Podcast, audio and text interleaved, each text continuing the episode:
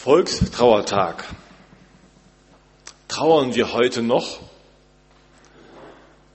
Viele Menschen meiner Generation und noch jüngere, auch ich, sagen, es ist mir ein bisschen fremd geworden. Volkstrauertag oder fremd geworden war mir fremd. Das alles scheint für mich ein bisschen weit weg. Und ich frage mich, habe mich auch gefragt in Vorbereitung auf die Predigt heute, um was trauern wir eigentlich? Oder um wen trauern wir? Volkstrauertag. Wenn man mal im Internet guckt, ist das durchaus sichtbar, dass das nicht ganz klar ist. Dass es eigentlich unterschiedliche Bilder davon gibt. Wir trauern heute als Volk oder ist es nur eine Generation, die, die sich noch erinnern kann? Es soll auf jeden Fall erinnern, erinnern an etwas. Und auch für uns, auch für die ganz Jungen ist es wichtig, sich zu erinnern. Aber an was? Der Tag selbst ging auch durch die Geschichte mit unterschiedlichen Bedeutungen.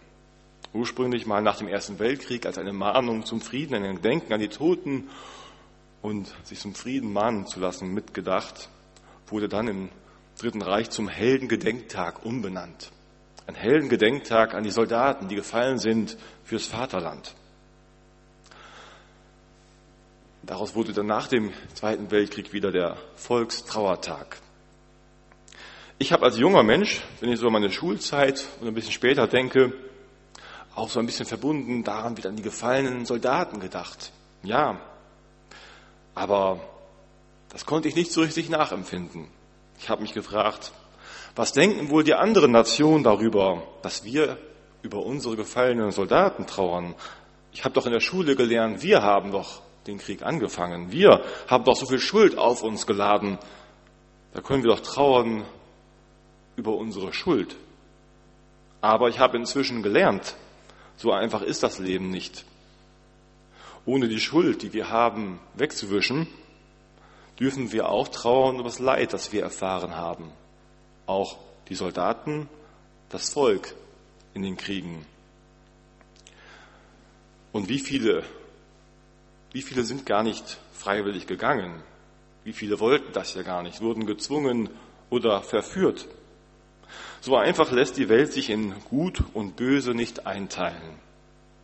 Darum trauern wir heute um alle, um alle gefallenen Soldaten, auch die, die heute fallen in Afghanistan, oder woanders in Kriegsregionen dieser Welt, egal welcher Nation sie sind, über alle Opfer von Krieg und Gewalt. Und auch in diesen anderen Kriegsregionen der Welt, Afghanistan, Syrien, Israel oder wo sonst noch alles, da ist es auch nicht so einfach aufzuteilen, aufzuteilen zwischen Gut und Böse. Da trauen wir mit allen, mit allen, die unter dieser Gewalt leiden in ihrer Weise. Wir haben schnell Feindbilder im Kopf und sagen, das waren die Schuldigen. Wer ist schuld? Auf den Schlachtfeldern, in den Kriegen, aber auch in unseren ganz persönlichen Auseinandersetzungen, die wir im Alltag so haben. So mit Kollegen, mit Nachbarn, mit Menschen um uns herum, vielleicht auch in der Familie, wo Streit, wo kleine Kriege sind, wo böse Worte fallen, wo tötende Blitze, Blitze, Blicke aufblitzen wo wir Menschen uns aus dem Weg gehen. Wir Menschen haben uns schon so viel Schlimmes angetan gegenseitig und tun uns noch immer wieder so vieles an. Scheinbar haben wir von den Erfahrungen im Krieg nicht genug gelernt. Scheinbar ist noch immer so vieles festgefahren. Ein Heldengedenktag, der schürt nur neuen Hass. Der Tag ist gedacht als ein Tag an das Denken und Trauern, an das sich erinnern lassen, was die Gewalt anrichtet, was Hass in der Welt anrichtet. Und so ist er ein Tag, der zur Umkehr aufruft. Umkehr von der Gewalt hin zum Frieden. Umkehr vom Streit zur Versöhnung. Umkehr vom Hass zur Liebe. Wir können es unterschreiben für irgendwelche Dinge, wie wir das eben im Anspiel gehört haben, aber das im eigenen Leben auch zu leben diese Umkehr in den Konflikten, in denen wir stecken, ganz persönlich, auch das gehört dazu. So erinnern wir uns heute an die Gewalt in der Welt, damals und gegenwärtig. In diesem Sinn wollen wir trauern um die Toten und die Opfer, die unter Gewalt und Krieg leiden. Ich habe eine Geschichte mitgebracht, die ich erzählen möchte aus der Bibel. Eine Geschichte, die davon handelt, wie Frieden einzieht bei jemandem in sein Haus. Eine Geschichte, die erzählt, wie ein Feindbild überwunden wird. Das Land ist seit Jahren besetzt von fremden Soldaten. Die Menschen, die hassen diese Soldaten. Sie wünschen sich nichts mehr, als dass die Soldaten das Land endlich verlassen und sie wieder frei sind, selber entscheiden können für sich. Einige versuchen immer wieder durch Aufstände und Rebellionen etwas zu organisieren gegen den Feind im Land. Andere versuchen sich mit der fremden Besatzung zu arrangieren, versuchen das Beste aus der Situation zu machen. Vielleicht auch das Beste für sich.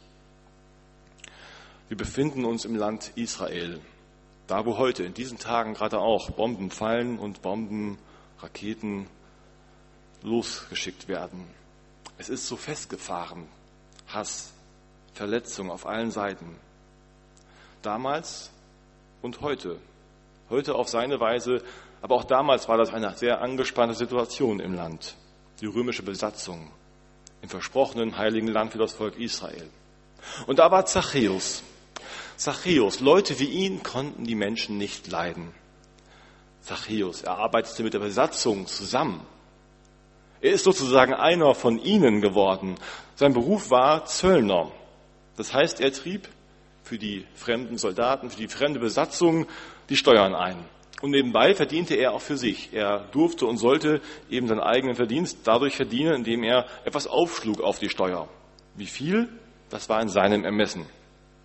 Und so machte Zachäus Karriere zwischen den Fronten. Er machte Karriere und wurde eines Tages Oberzöllner. Er verdiente mit bei allen. Bei allen Zöllnern der Stadt bekam er seinen Anteil ab. So wurde er reich, sehr reich. Er konnte sich vieles leisten. Und die Menschen in der Stadt kannten ihn und verachteten ihn, hassten ihn vielleicht sogar. Und sie redeten, wie kann der nur, dieser Verräter? Und dann zieht er uns auch noch das Geld aus den Taschen und saugt uns aus. Wenn sie ihre Steuer zahlen mussten, dann grüßten sie ihn vielleicht höflich, aber auch nur, damit er sie nicht noch mehr abzieht. Aber sonst gingen die Menschen ihm aus dem Weg. Sie wollten keinen Frieden mit ihm. Und alte Freunde, alte Bekannte haben sich bestimmt abgewandt von ihm, die früher in sein Haus ein- und ausgingen, die kamen nicht mehr in sein Haus. Die luden ihn auch nicht mehr ein zu sich. Für die Menschen war ein klares Feindbild da. Und darin war auch Zachäus, ein gottloser Verräter und Betrüger in den Augen der Menschen. Vielleicht haben wir auch manchmal so unsere ganz eigenen Feindbilder von Menschen, auch in unserem Alltag. Zachäus konnte sich mit seinem Geld viel kaufen. Er konnte sich damit sicherlich ein gutes, luxuriös, luxuriöses Leben leisten. Aber er muss auch gespürt haben, in seinem Leben ist da was kaputt gegangen in diesen Konflikten. Und sicher war er manches Mal auch in ruhiger Minute traurig darüber. Aber wer hätte schon mitgefühlt mit so einem wie diesem Zachäus? der so viel Schuld auch auf sich geladen hatte. Er hatte keine Chance oder die Menschen gaben ihm keine Chance. So machte er auch einfach weiter. Er kam aus diesem Teufelskreis nicht raus. Er kassierte weiter ab. Aber dann passierte etwas, so wird es uns im Lukas-Evangelium erzählt. Zachäus hört mit den anderen Menschen seiner Stadt, da kommt einer, der ist anders. Einer, der ist anders als das, was man sonst kannte. Einer, der von Gott erzählt der aber anders redet von Gott als die anderen Rabbis und Prediger. Er hatte neue Worte und er hat Menschen heil gemacht von ihrer Krankheit, von ihrer Not. Die ganze Stadt war auf den Beinen und wollten diesen Jesus sehen, sich ein eigenes Bild machen von ihm. Auch Zachäus wollte Jesus sehen. Er hatte Sehnsucht nach Jesus. Er wollte ihn sehen, sich ein Bild machen, wollte ihn kennenlernen. Irgendwie hat es ihn gereizt. Vielleicht in einer Hoffnung, dass da irgendetwas aufbricht, wenn er diesen Jesus mal erlebt, der irgendwie anders sein soll. Und dann geht er hin, macht sich auf, aber er hat ein Problem. Die Straße ist voll mit Menschen und er kommt nicht durch. Hier konnte er sich keine Karten für die erste Reihe kaufen, wie im Amphitheater. Er konnte sich auch nicht durchdrängen. Er war klein und das Einzige, was er zu sehen bekam dort, das war der Rücken der Menschen vor ihm. Aber dann sah er einen Baum neben sich. Und er ergriff die Chance und kletterte auf diesen Baum. Ideal. Hier konnte er gut sehen und sich vielleicht auch ein bisschen verstecken vor den Leuten. so lauerte, nein, so wartete er dort und wartete, diesen Jesus zu sehen. Dann hörte er, wie die Leute lauter wurden und unruhiger wurden und sah schließlich, wie Jesus um die Ecke kam. Und die Leute redeten immer mehr und riefen Jesus irgendetwas zu, wild durcheinander. Zachäus staunte, war gespannt. Dann kam Jesus immer näher und blieb plötzlich direkt unter seinem Baum stehen. Zachäus stockte der Atem. Wäre ich bloß zu Hause geblieben. Jetzt kommt's. Jetzt wird er mich fertig machen, wie alle anderen. Jetzt wird er es mir sagen, eine Moralpredigt halten, was ich alles falsch gemacht habe, wie schuldig ich bin. Zachäus möchte sich am liebsten in Luft auflösen. Was will ich Verräter hier? Was habe ich anderes erwartet? Was habe ich zu erwarten hier? Und dann treffen sich die Blicke. Jesus schaut hinauf zu Zachäus, Zachäus schaut zu Jesus und er hört die Worte von ihm. Zachäus, komm schnell vom Baum herunter. Ich will heute dein Gast sein in deinem Haus. Er glaubt seinen Ohren nicht zu hören. Wie bitte? Sein Herz sprang vor Freude. Und er sprang vom Baum herunter und ging mit ihm, mit Jesus, in sein Haus. Voller Freude. Die Leute sahen das. Die hatten viel erwartet von Jesus, aber das nicht. Die waren stinksauer. Voller Wut schimpften sie. Zu so einem geht der. Was fällt dem ein? Wir denken, er kommt zu uns, er bringt uns was Neues, was Gutes und dann geht er zu diesem Scheißkerl. Wie kann das sein? Hätte er gleich zu den Römern gehen können, zu den Palästinensern oder wem auch immer. Voller Empörung und Hass waren sie. Wie kann der zu dem gehen? Wie kann der mit dem mitfühlen? Oder wird er in seinem Haus jetzt einen Standpau gehalten? Zachäus aber war ganz berührt. Jesus hatte ihn mitten ins Herz getroffen mit dem, was er da tat. Vor den Augen der Leute geht er auf ihn zu. Da ist einer, der ihm nicht aus dem Weg geht. Da ist einer, der nicht nur Hass hat in seinen Augen, wenn er ihn anschaut. Da ist einer, der auf ihn zugeht. Einer, der sagt, ich will bei dir sein. Einer, der mir eine Chance gibt. Wir wissen nicht genau, was die beiden dann geredet haben im Haus. Das wird im Lukas-Evangelium nicht berichtet. Aber mit einem Male sagt Zachäus, Herr, ich will die Hälfte von meinem Besitz den Armen geben. Und wenn ich jemanden betrogen habe, dann gebe ich es den Leuten vierfach zurück. Das hat sich verändert. So sehr, was Zachäus berührt. Davon, dass Jesus mit ihm neu angefangen hat ihm eine Chance gegeben hat.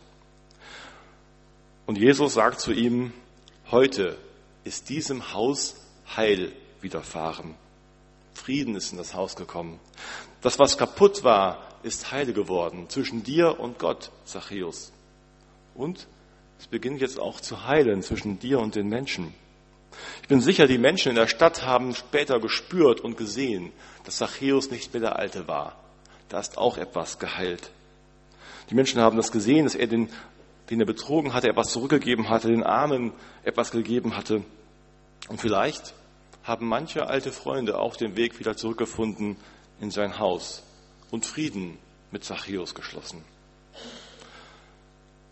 Was haben wir für Feindbilder? Jeder für sich persönlich. Zum einen jetzt die weit weg, aber auch die ganz nahen. Wem gehen wir lieber aus dem Weg? Um welchen Menschen würden wir nicht so trauern, ihm keine Träne nachweinen?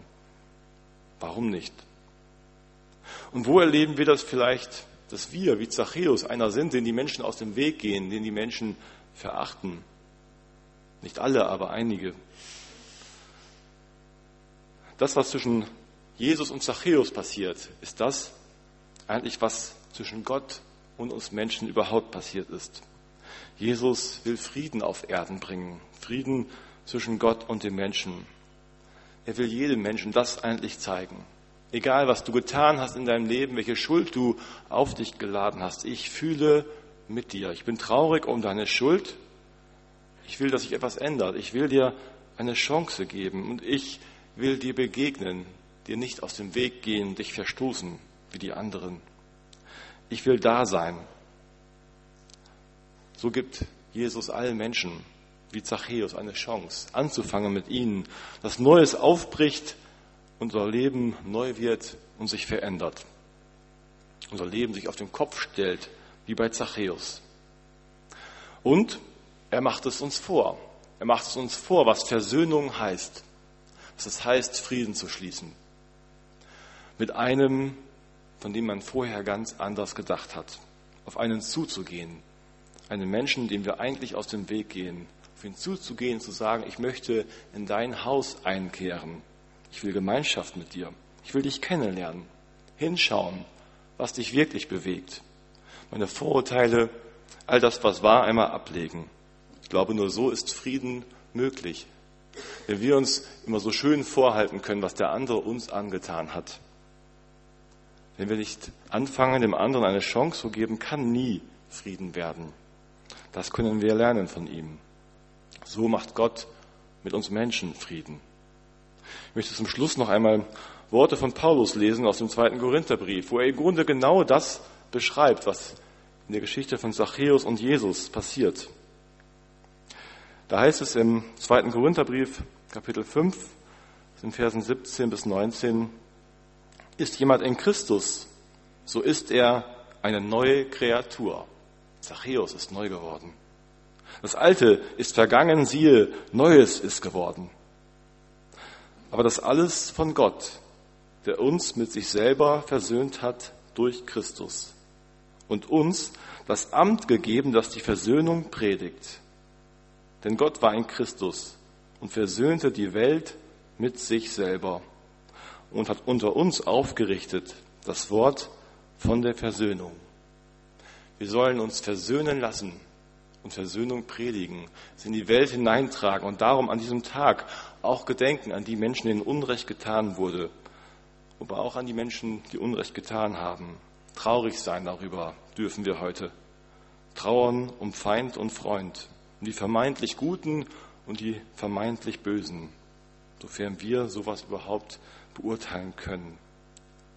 Wir sind eingeladen, Gott in unser Leben aufzunehmen, zu vergeben, Hass zu überwinden und zu versöhnen und aufzurufen. Lasst euch versöhnen untereinander, aber lasst euch auch versöhnen mit Gott.